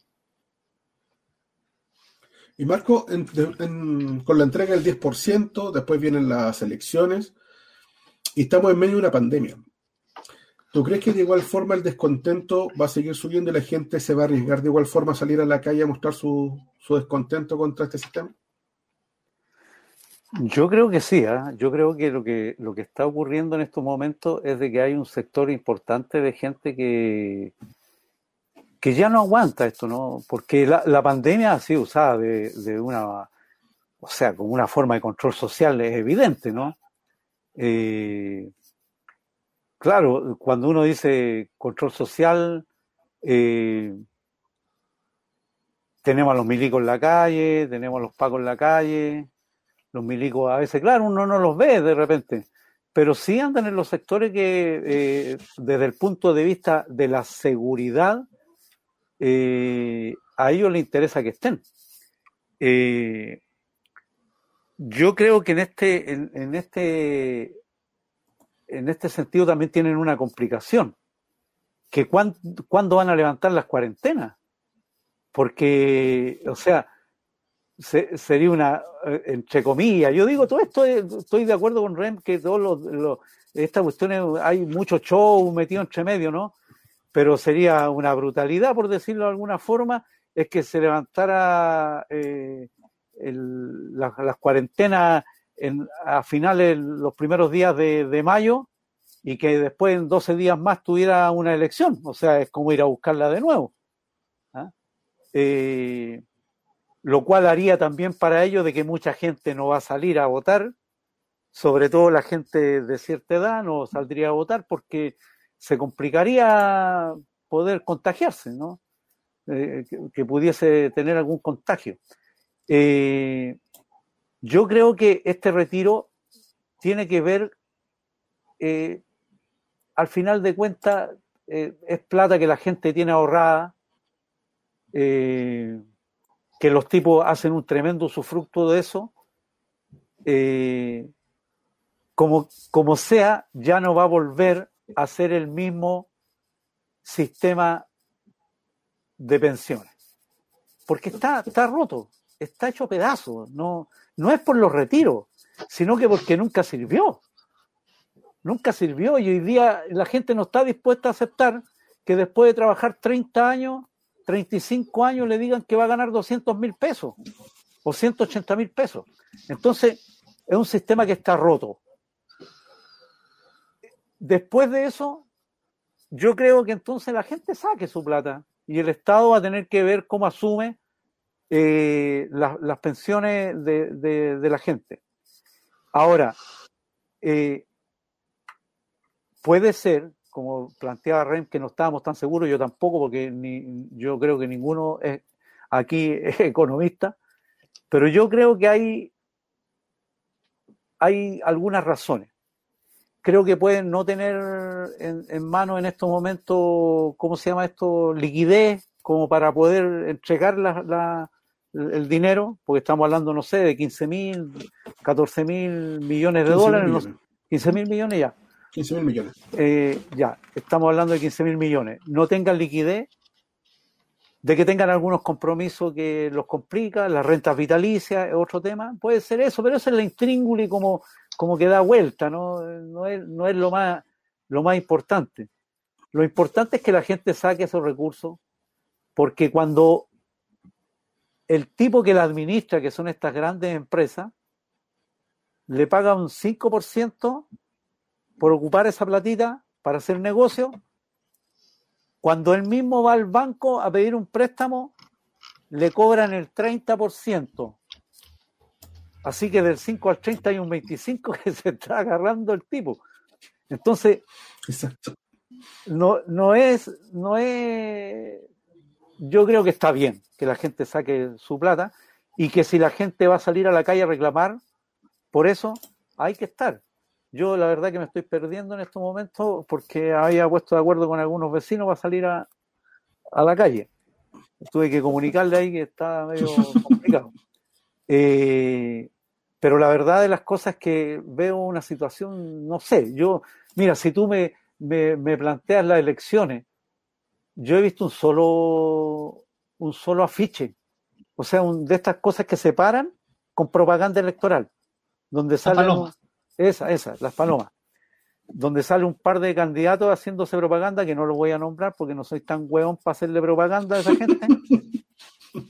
Eh, pero hay, he visto eso. No he visto, ah, recuerden que antes estaba lleno de volantes por todos lados. Eh, no, no, no hay. Y no es porque estemos en estos momentos en cuarentena, porque tampoco la vi antes de la cuarentena, cuando sí podía ser. Entonces yo creo que hay, no hay ganas, ¿no? La gente está empelotada con esto, ya está. Si, Ren parece que lo dijo delante, eh, el, sufrimiento es real, no es una weá así que alguien invente y diga, oye, hay eh, sufrimiento, una palabra, no es real. O sea, vi a Francia, estuvo en un momento determinado entregando casi 700 almuerzos diarios. 700 almuerzos diarios. En la bonilla se entregan todos los días algunos eh, almuerzos o, varias veces al día porque tampoco hay recursos. Lo sostenemos nosotros mismos. Por eso que también hay que hacer un llamado, hay que, hay que volver con fuerza a levantar las ollas comunes, las ollas populares, las panaderías, no solamente porque tenemos que, que solidarizar con el que igual que uno, que en estos momentos no tiene, sino que porque son formas de organización, son formas básicas de organización. Y esto no es solamente para alimentar a, algunos amigos y vecinos y vecinas que no, no tienen. Son mecanismos de autodefensa que tenemos que ser capaces de levantarnos. La autodefensa no es tener un casco y un palo. La autodefensa es tener un equipo sanitario, es tener los medios de comunicaciones populares, es tener la olla común, es tener un montón de cosas. Entonces, que, veníamos logrando, ¿ah? por ejemplo, disculpa, me, fui del tema, pero quiero agregar un pequeño elemento nomás. Sí, dale, dale. Eh, en, los pocos a pocos días en la Plaza de la Dignidad ya tenía escuderos, lanzadores de piedra, lanzadores de bomba molotov, sacadores de piedra, apagadores de lagrimógena, sanitario, gente que llevaba agua, gente que llevaba almuerzo. Yo me acuerdo que la Central Clasista de Trabajadores estuvimos yendo varios, varios tiempos a, entregar almuerzo a la gente que iba a pelear a la cuestión. Entonces, en poco tiempo, las necesidades hacen la urgencia de la autodefensa. Y eso se llama autodefensa. Autodefensa no es el tipo que dispara o que pega un palo. Autodefensa es un conjunto de, de de formas para, para poder defenderse del enemigo. Y del hambre hay que defenderse también. Ren. Bueno, Al final, mira, hay dos cositas que quería comentar que, no, no, se me habían olvidado. Primero, eh, volver como al tema, yendo hacia, hacia, lo que está hablando Marcos ahora, que hablando del tema de la democracia que se habla de la democracia, que no, es la formismo y todo eso, al final, el momento más democrático, entre comillas, que ha tenido, onda, no sé, la historia de Chile en los últimos 50 años, fue antes del 15 de noviembre de, del 2019, cuando la gente realmente estaba ejerciendo eh, soberanía popular. De verdad, fue el momento, el momento más lindo de ese tiempo. Y, y bueno, y ahora que están tanto hablando de la democracia, y que la democracia, y que la democracia, yo me pregunto, bueno, apliquemos medidas democráticas, hagamos un, plebiscito y digamos ya, queremos que siga Piñera, ¿sí o no? Eso es democracia, ¿no? Directa, real, participativa. Queremos que siga el Congreso. Es legítimo el Congreso. Un, sí o no, basta y sobra, tirar la moneda, sí o no, caro sello. Pero no lo hacen. ¿Por qué? Porque según las mismas encuestas fachas al final, el, 98% de la gente no cree en los políticos, el 96% de la gente no cree en Piñera, el, no, sé, el 95% de la gente no cree en el Congreso. O sea, ya están casi todos en el, marco, en el, mar, en el margen de error. Entonces, al final, en, qué, ¿en qué creemos? En la organización popular, en lo que decía Marcos hace un rato, que en Plaza de la Dignidad o creemos en este tipo, en estos 200 personas que están ahí sentados en, en un taburete que cuesta más, cuesta más que nuestra casa, el puro asiento, y creemos en ellos que, no, y nos, que nos van a arreglar la vida. Porque en el fondo, yo estoy seguro que mucha gente que nos está viendo ahora o que quizás no, no nos está viendo, que iba a Plaza de la Dignidad, que iba a mirar nomás, o que iba a lo que fuera, está con depre ahora, porque no puede ir. Porque echa de menos ir. Pero no es porque eche de menos ir porque le gusta el caos o son anarquistas o lo que sea, sino que tiene que ver con un sentimiento de soberanía, que en reali- realidad por primera vez se sentían parte de lo que estaba pasando. Y eso fue lo que se coartó con el 15, con el acuerdo por la paz y la nueva constitución. Entonces hay que tener claro que eso es lo que hay que evitar para la próxima. Porque, va- porque esto va a seguir, ¿no? Se- no es como los, los historiadores gringos que dicen, no, que se acabó la historia, que con la caída del muro se acabó la historia, no sé qué. Mentira, o sea, esto sigue y va a seguir mucho tiempo. El tema es cómo lo vemos nosotros y cómo lo sentimos. Es que de hecho acá conspicuos eh, intelectuales de televisión y paneles se han equivocado 80 y 100 veces con respecto a lo que está ocurriendo en Chile. No hay ninguno que le haya apuntado. Nadie previó lo que iba a ocurrir. Y quizá eso tiene que ver también con el grado de distancia que tienen ellos con la realidad. ¿Cachai? Porque volvemos al tema de, de, de clase y que ellos desconocen absolutamente lo que ocurre. O sea, supuestamente una cantidad del pueblo, como Pamela Giles, dice que de, de Puente Alto a Las Condes tú te demoras 15 minutos en metro. ¿Cachai? Entonces, ahí cachai el grado de desconexión que tienen con respecto al asunto. ¿cachai? O, o sale un arquitecto a decirte, no, lo que pasa es que para descongestionar la ciudad tenemos que crear la conciencia de que hay que usar bicicleta. Y mucha gente vive en Maipú y trabaja en Las Condes. po. Estamos hablando de gente mayor de 40, 50, 60 años que por el tema de las lucas no se ha alimentado bien durante toda su vida y le estáis pidiendo que vaya todos los días en bicicleta a su trabajo. O sea, la desconexión que tienen ellos con respecto a la realidad es absoluta. Es absoluta. Y a todo nivel, po, porque al final la línea, la línea, esa, esa es la línea, la 4, ¿no? Si no me equivoco. Hoy, yo, no vivo en. Santiago, por si acaso. Ah. Sí, pues, la de Puente Alto. La de Puente Alto, esa línea está hecha, estaba hecha para considerar a 300.000 personas diarias, para que esa gente viajara. Hace como casi 10 años, la gente que viajaba en esa línea era más de un millón de personas diarias.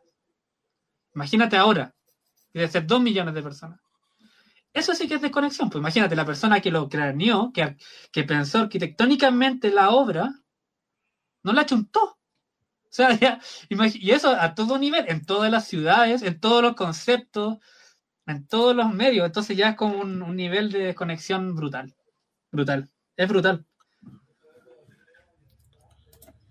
Eh, y de hecho, de acuerdo a lo que tú decías, Marco, siempre han sido igual, esta casta siempre ha sido igual, no, no hay ningún cambio durante todo este proceso. No, efectivamente, hay, hay, el- hay una casta política que tú, como tú bien dices, eh, que se equivoca constantemente, eh, pero también que hace las cosas porque eh, son sus intereses, ellos tienen que estar, ¿no? Y, y son parte, son parte del usufructo, eh, tanto la casta que, que tiene recursos como aquellos que son subordinados, burócratas de, de esta casta, ¿no? Eh, fíjate que tú cuando hiciste mención recién de que se equivocaban la, esta, esta élite, todos estos intelectuales, nunca previeron lo que iba a ocurrir, yo creo que también ahí hay que asumir eh, asumir que si bien es cierto, nosotros, la fuerza política eh, revolucionaria, no nos equivocamos porque siempre pensamos que iba a iban a ocurrir estas cosas, ya hablábamos del tema de la salud, hablábamos del tema de, de los estudiantes, en fin, pero también tenemos grado de responsabilidad en lo que ha sucedido en nuestro país. Porque nunca, eh, fuimos capaces de organizarnos y crear las condiciones para que cuando hubiesen este tipo de estallido eh, pudiésemos ser un aporte. Y nosotros también fuimos sorprendidos al final.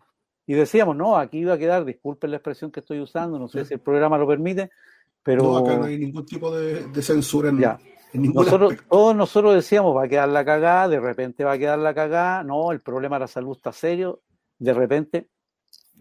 Y si sabíamos que iba a quedar esto, ¿cómo no fuimos capaces de organizarnos? Y andar en peleas chicas, caudillismo, eh, gente que cree que, eh, que tiene que tener su parcela pequeña, en fin, yo creo que en, ese, en esos aspectos eh, hemos, hemos, somos responsables también de esto. Y es hora de, donde hay que dejar de lado todas las cuestiones tienen que estar subordinadas a la, a la necesidad que tienen los pueblos. Entonces, te quería hacer ese alcance porque creo que, que, que hay una responsabilidad nuestra. ¿no? No, basta, no basta con que los otros asuman su responsabilidad o no basta echarle toda la culpa a los demás. Tenemos que asumir la responsabilidad que nos corresponde y que es la responsabilidad de no haber estado eh, en condiciones, como se dice en, otros términos, haber estado en plena disposición combativa para poder estar al lado de nuestro pueblo y hacer el mejor aporte. Y bueno, eh, son lecciones que la historia nos va dando y que vamos aprendiendo. Eh, yo no sé cuánto sí que estoy hablando. eh, No, está varias bien, está bien. Acá proyecto. ¿Rani va a decir algo? Estaba escuchando atentamente. ¿Ustedes creen que en las condiciones actuales exista la posibilidad de mm, levantar una alternativa popular?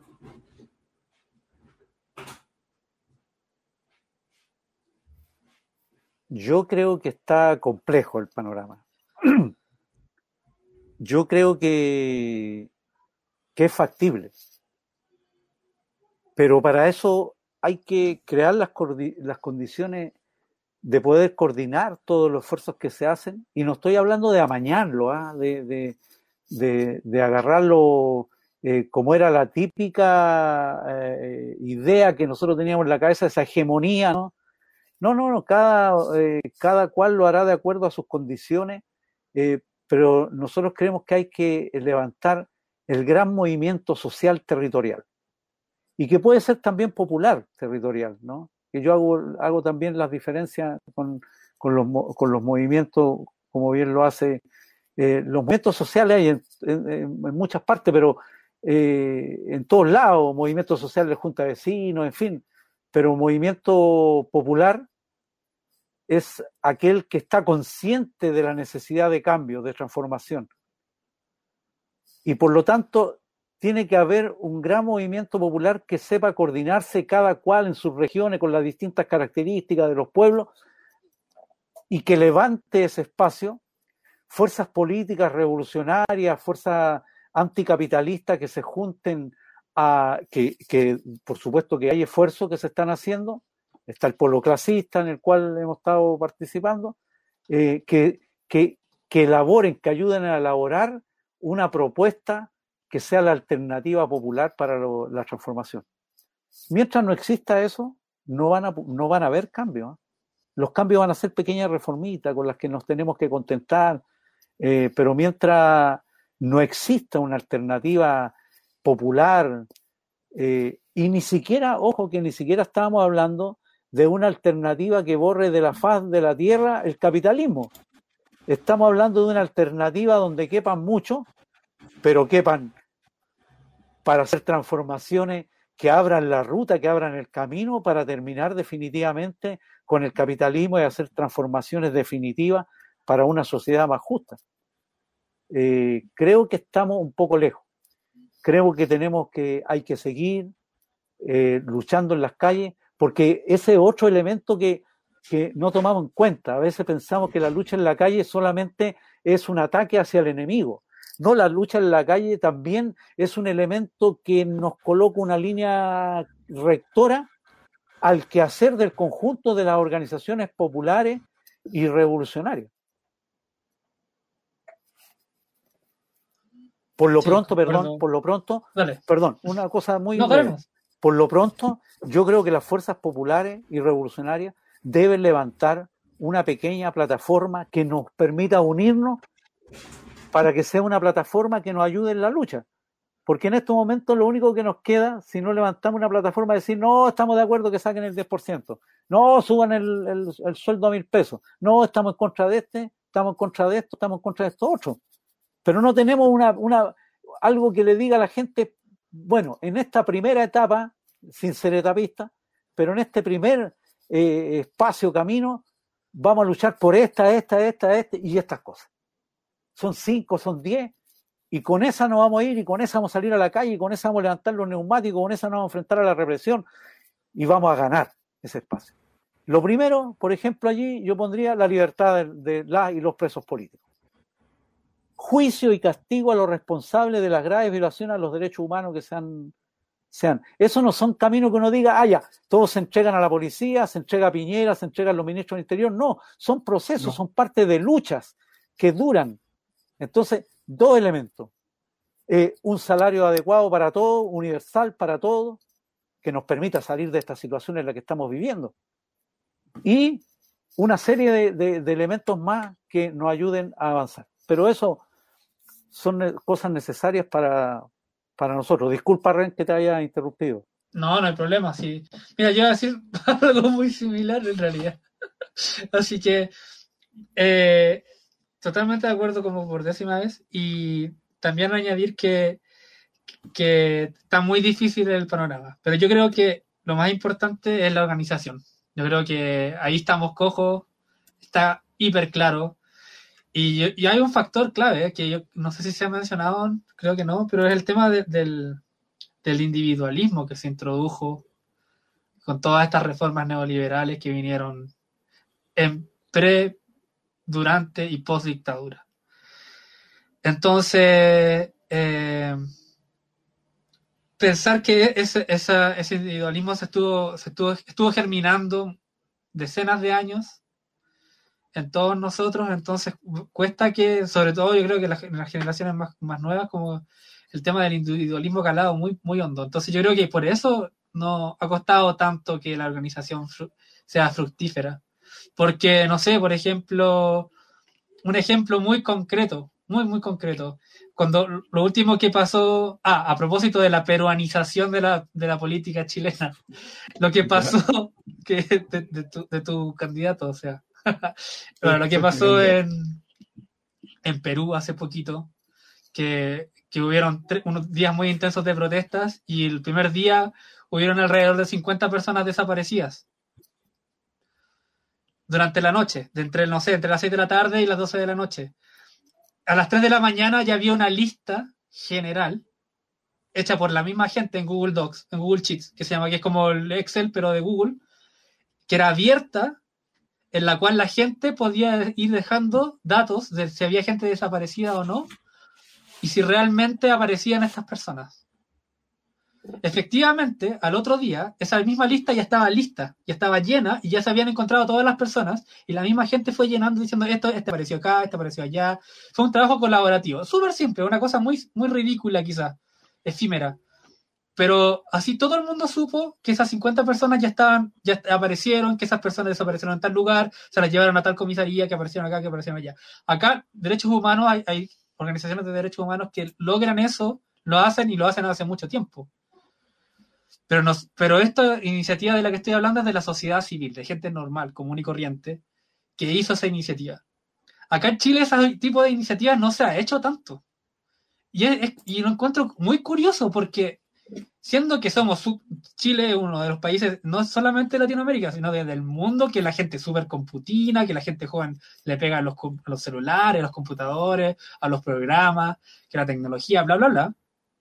Pero aún así no hubo capacidad de organizar una iniciativa similar, por ejemplo. O si se hizo, no se difundió lo suficiente. Entonces eso no es un problema de, de capacidades técnicas, no es un problema de infraestructura, no, es un problema de, de organización. Yo creo que el tema del, neoliberalismo ha, penetrado a, ese punto. Entonces yo creo que, que si no nos toca a nosotros, ojalá nos toque poder ver cambiar esto, va a ser a gente que quizás no tenga ese individualismo tan que le haya calado tan hondo, o que por lo menos tenga la, la, capacidad de reflexionar al respecto y dejar de lado un poco el personalismo, el ego, porque al final eso es lo que nos tiene así, pues, porque al final hay un montón de, de organizaciones, de, no voy a dar nombre, nada, pero todos sabemos que de repente hay unos personalismos, unos niveles de ego que son tremendos. Uno dice, ¿cómo es posible que esto, o que se digan al, al servicio de la gente, por ejemplo? Cuando ahí lo único que se ve es un personalismo. Entonces, yo eso es una crítica a todos nosotros, a todos en general, que, el que tenemos que lograr articular espacios de trabajo, ya sea en detenidos, desaparecidos, sean violaciones, sean comida. Yo creo que eso, si, si bien se ha logrado en cierta forma, tiene que lograrse mucho más. Y yo creo que de esa forma vamos a poder salir de esto. Pero antes de eso, sin organización, se puede salir a tirar piedras por dos años. Pero no se va a lograr nada, porque tiene que haber una organización detrás de eso. De hecho, en la última pregunta que nos deja acá, nos dice, ¿cómo logramos convocar a los sectores populares para hacer crecer la organización territorial? Marco. Bueno, yo creo que lo, los sectores sociales, no, estamos en condiciones hoy día de, de, no es alguien el que vaya a convocar a los sectores sociales. Eh, son las necesidades de los pueblos la que, la que, y producto del convencimiento, de la concientización, eh, la que logra que ese pueblo se movilice. Pero no, no, no, siempre en este tipo de, de, de, de, situaciones convulsas, no es que participe la gran mayoría, participa una cantidad importante, participa una minoría, pero que es una minoría que es activa, que, que, se mueve, que eh, eso ha sido toda, toda la historia ha sido así. Eh, lo que necesitamos es reforzar las formas de organización, las comunicaciones con otros. Si el de Cerrillo se tiene que comunicar con el de Maipú, el de Maipú se tiene que comunicar con el de, de Estación Central, eh, tenemos que buscar, y aquí Ren también dijo algo que, que, creo que es clave, y yo traté de esbozarlo en otro aspecto, pero creo que Ren fue más claro, que tiene que ver con, con el, el individualismo, ¿no? el exceso de protagonismo que tenemos. Eh, entonces, tratamos de, de, que cada cosa que, que hacemos estemos nosotros, eh, seamos, eh, me refiero al individuo. Y, muchas veces los individuos son eh, capaces de llevar al barranco a las organizaciones con tal de no soltarlas. ¿no? Entonces, una de las cosas más importantes es colectivizar cada día más organizar, tender lazo, cada militante popular, revolucionario, debe ser un llevador, por, por, decirlo de alguna manera, de las nuevas posibilidades, de la nueva experiencia, del optimismo, de la esperanza. No puede ser el tipo que ande generando conflictos, no puede ser el tipo que, que, ande preocupado de ver si encuentra un sapo allá, no, ese sapo, no el, sapo de allá, que, que vive, el, militante popular y revolucionario no puede vivir de la conflictividad pequeña, tiene que ser capaz de llevar las grandes nuevas noticias, ¿no? de que nos estamos organizando, de que no, no, no estamos conformando, de que estamos avanzando. Por eso que algunos dicen, de repente uno ve Twitter, ve un montón de cuestiones y dice, no, ya cagamos ya. Esa es la... y, y, y, no es así, no es así. Se ha logrado mantener una, una, una gran movilización. O sea, recién Ren también da un ejemplo, Antofagasta, Oye, los cabros Antofagasta todos los días salen a la calle y salen en la Miramar, en la Cachimba, en la Coviefi, en, la, Bonilla, eh, y, van al centro de, de, Antofagasta. pero así salen en un montón de lugares. Y hay gente que está, se organiza en tecitos rebeldes, y hay gente que se organiza en escuelas populares, ¿ah? Y hay gente que se organiza en tomas de, hay una cantidad enorme de tomas de, de, terrenos, de, gente allegada.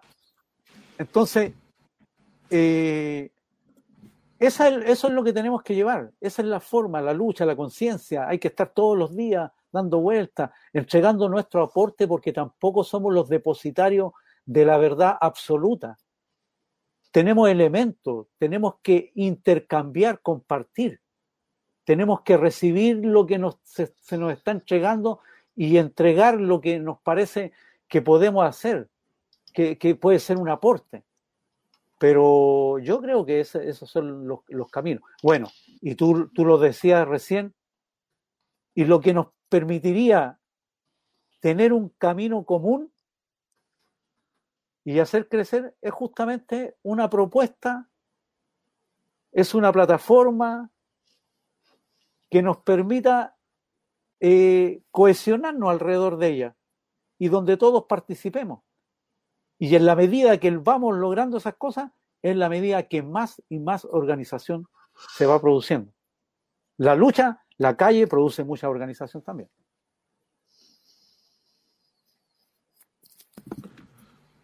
¿Ren? Añadir también, otra vez de acuerdo, que el tema de, de, la propuesta, yo creo que también está como bien, está como claro las primeras cosas que deberían ser, que debieran ser la propuesta popular. Yo creo que eso está como más que nada por necesidad, ¿no? más que por ideario o filosofarlo, qué sé yo. O sea, la libertad de los presos políticos creo que es como el tema número uno y después salir de la miseria número dos. Porque para, para poder pensar en algo más, primero tenemos que tener el estómago con comida. Eso es lo, más básico.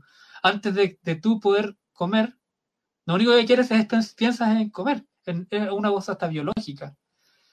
No se puede pensar si hay miseria, si hay hambre entonces yo creo que ese es uno de los, de los factores fundamentales en los cuales se tiene que centrar la primera, la primera, como decía, sin ser etapista, la primera etapa, ¿no? Pero después vienen otras cosas. Podemos, bueno, podemos estar tres días hablando de eso y de todo lo que se necesite y de cómo se puede mejorar, qué sé yo. Pero yo creo que lo, lo imperativo sería como eso, como la liberación de los presos políticos, porque de verdad no, no tiene ningún sentido que estemos todos tratando aquí de, de, de hablar del mundo, qué sé yo, si al final nadie hace nada por ello. No es que nadie haga nada, pero me refiero a que en general como sociedad no nos hemos hecho responsables de que esas personas no estén libres, por algo que les corresponde estar libres.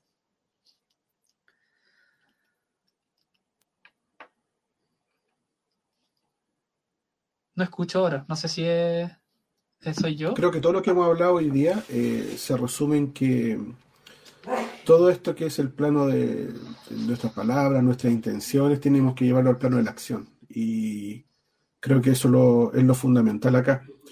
Estamos en un momento que es difícil, en momentos personales, familiares, hemos perdido amigos, mucha gente. Eh, por lo tanto, eh, considero que es primordial eh, llevar todo esto al plano de, la acción y tratar de, sobrevivir. Creo que eso es lo, es lo fundamental.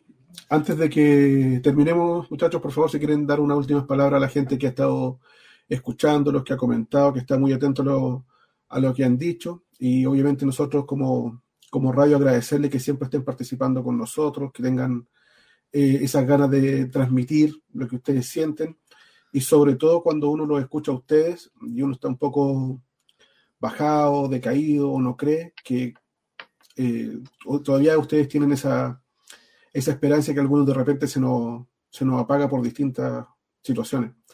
Así que quiero agradecerle eso, que, que nos estén siempre diciendo cómo tenemos que hacerlo, de qué forma, y que nos demos el tiempo para, para escucharnos también. Así que, por lo menos de mi parte, eh, agradecerles eso que siempre nos estén entregando esa, esa pequeña luz de esperanza. Así que les dejo los micrófonos para que ustedes se despidan, por favor. Bueno, tres cosas. Una, agradecer a todos los que han estado, no agradecer, sino que compartir, porque así como nosotros hemos estado entregando aquí, yo he estado mirando también el chat y viendo lo que los televidentes, auditores, no sé cómo se diría en este caso, eh, no, nos entregan, nos dicen, hay algunos que, que plantean ideas y eso es súper súper positivo, es bueno. Agradecido también de Radio Villa Francia que nos mantiene eh, eh, la, la, posibilidad que tenemos de, de, de tener la información que, que, necesitamos, ¿no? Ya no, a REM que, que tengo el gusto de, de conocer, eh, un poco encapuchado, pero ya, ya, nos, ya nos veremos ahí. Eh, y señalar eh, en este, al respecto algunas cosas. Primero, yo creo que la labor que cumplen los medios populares es absolutamente eh, indispensable. Eh, son la protección de mucha gente. Son los que nos permiten estar al tanto de lo que está ocurriendo en distintas partes. Entonces, los distintos medios populares que han crecido ahora, eh, Radio Villa Francia, que ya tiene una cantidad importante de tiempo en estas líderes, eh, son medios eh, que tienen que dar más incluso. Incluso yo creo que dar más porque es muy necesario. Y, y hay un agradecimiento, yo creo, en general hacia usted. Eh, hay un agradecimiento general de que están haciendo eh, algo que es muy importante. Eso le decía yo delante sobre la autodefensa, ¿no? Que esto también es parte de la defensa y de la lucha de los pueblos eh, por tener el, sus destinos propios. Y lo que quería señalar para despedirme es que primero allá atrás lo tengo, se ve como un banderín, o acá mejor dicho, no, acá, ya, ya no sé para dónde apunto. Ya, es Lenin que hoy día está cumpliendo 151 Exacto. años. Y, y, a él, Vladimir Ilich Ulyanov, eh, hay que aprender mucho de esa experiencia para no estar repitiendo a veces cosas eh, sin sentido de una persona que logró importante avance, eh, logró hacer una revolución que ha sido eh, un provecho, una experiencia para todos. Lo segundo es que los muchachos están en huelga de hambre, así que la libertad para todas y todos los presos políticos. Eso es algo que no se nos debe olvidar, tenemos que solidarizar, tenemos que ver cómo lo hacemos. Y que y lo otro que para el primero de mayo nosotros pensamos que si las cosas están, si está, si estamos en condiciones, tenemos que reunirnos donde sea, ya sabe, ya verá la central clasista, la, la, organización que se está, las organizaciones que se están juntando para ver eso.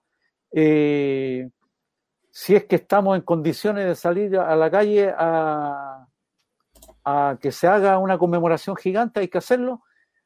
Y mientras tanto, si no hay que hacerlo en cada población, en cada lugar, recordar eh, nosotros tenemos una herencia histórica, política, de lucha, de clase, que es muy importante recordar. Más en estos momentos cuando necesitamos que las trabajadoras y trabajadores se pongan a disposición de lo que necesitan nuestros pueblos. Así que nuevamente muchas gracias por todo. Gracias a ti porque ha sido extraordinaria la conducción del programa. Estaba bueno. Lástima que Villa Francia ya no me invita tanto, la radio Villa Francia. Pero bueno. Ahí, Mira, ese, ese, palo ya quedó registrado, así que a quien le corresponda y... que lo reciba. No, no, no, no, no, hay mucha gente a la que invitar. Y Rem, muchas gracias por compartir conmigo también la experiencia que tenemos. Muchas gracias, pues Marco. Muchas gracias por estar aquí en este espacio que ah, quería felicitar también a los compas con esta tremenda plataforma que se han mandado, que yo sé que mucho esfuerzo, hay mucho trabajo que quizá no se ve, que, que quizá parezca invisible, pero se nota el esfuerzo, el cariño, la dedicación que le ponen todos los días los cabros y cabras. Así que eso, agradecer. Bueno, yo sigo Radio Villa Francia hace muchos, muchos años. no tanto como ustedes quizás, pero, pero para mí siempre ha sido un gran honor estar, eh, poder estar en contacto con ustedes y, y participar de, de, su, de, su, de su sintonía.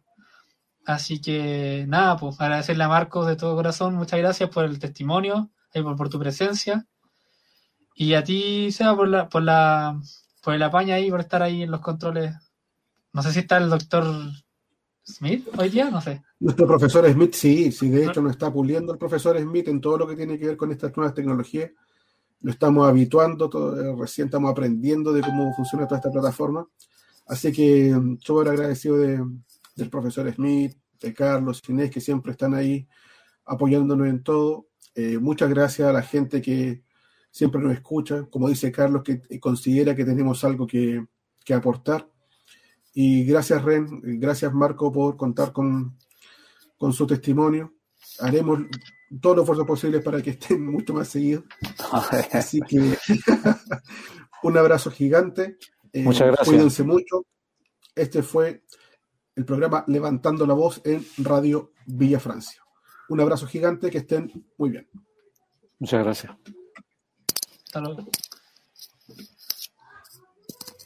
Vamos, vamos, vamos, solo luchando avanzamos, vamos, ahora hay que pelear por lo nuestro, vamos, Aquí finaliza Levantando la Voz de Radio Villa Francia. Gracias por acompañarnos. Ese acuerdo no es nuestro, nadie acá lo firmó. Queríamos asamblea sin ninguna limitación soberana que decidiera todo lo que quiera, sin letra chica y que la ley la reescribiera entera. De esta traición solo salimos luchando. Los políticos de siempre hay que echarlos cagando. Lo que ganamos lo hemos ganado en la calle y si nunca la soltamos no nos va a parar nadie. Saben que ya cambiamos, abrimos los ojos y nos encontramos. Saben que nunca más nos soltamos y que vamos hacia la vida digna que buscamos. Los ricos nunca nos dieron nada, ni siquiera en la pandemia nuestras vidas fueron valoradas, pero sobrevivimos como siempre lo hicimos, con la olla común y los vecinos unidos. Y es que cuando nos juntamos no hay nada imposible, somos el manso equipo, somos indefendibles y es simple. Si estamos hablando de democracia, la asamblea territorial es donde más se avanza y arca no se nuestras demandas originales. Solo si estamos activos vamos a ver cambios reales. Salud, pensión, educación, salario decente son los gritos que surgieron de las voces de la gente.